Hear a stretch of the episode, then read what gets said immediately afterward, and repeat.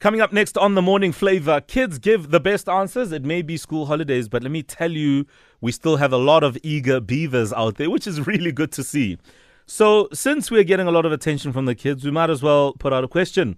And the question this morning is Can you explain why the country is going on a 21 day lockdown? If you had to explain this, what would you say? 089 110 3377. We will chat to the kids right now. Maybe they can give us a, a more interesting explanation as to why we're on lockdown as a nation. Yeah. Kids Give the Best Answers is brought to you by Shell. You can make a purchase in store or at the forecourt to get your selectable collectibles. Collect all four and complete the set. Shat, uh, Shell, go well. All right, kids give the best answers. We love it. We'll go to East London. We have Imita, who is 13. Imita, good morning. Good morning. How are you? I'm good, thanks. And for you? Good. Why are you up so early? well, I'm so excited. Oh, you're excited. That's good. And how are the holidays so far? Um, yeah, it's been bad because we cannot go for out for holidays because of this coronavirus. I know, hey. But tell me, uh, did your school give you work to do? Yeah, yeah. I have an assignment that I need to finish. Good. For which subject? Um, social sciences. Oh, for SS. Yeah. What is the assignment about? I'm just curious. Um, well, it's history. It's about um, uh, the life that happened in Ma- in the kingdom of Mali. Um, Okay. I hope you've started, eh? Because, uh, yeah, uh, projects can take time. So tell us, what is your explanation behind why the country is going into a 21 day lockdown?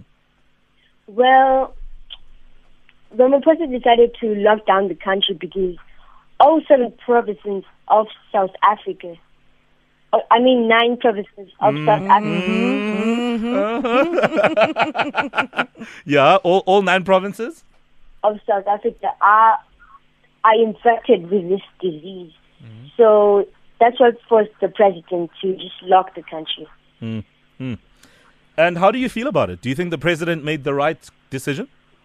Yeah, yeah, because he did a, a very good decision. He did it for our lives, though. I agree with you. And, and how does your mom and dad feel about the lockdown? Oh, I don't, I don't know, but I think it. I, I think they were also happy because they don't want me to be infected, and they mm. also don't want to be infected. Mm, mm, so, Imita, what are you going to do to also play your part in making sure that uh, this disease does not spread? What are you going to do?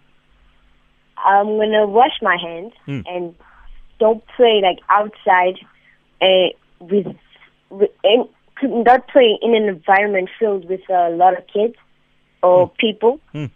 And you have to wash your hands with um, alcohol-based uh, soap.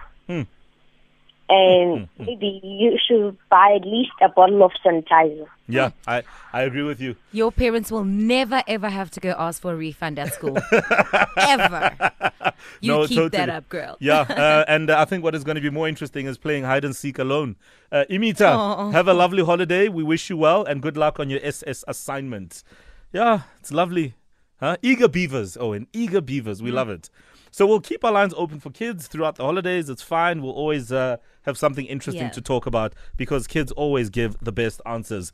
This feature was proudly brought to you by Shell. You can visit Shell, any Shell site. You can spend in store or at the forecourt, then collect stickers, redeem them, and get your Shell selectable collectibles. Shell, go well.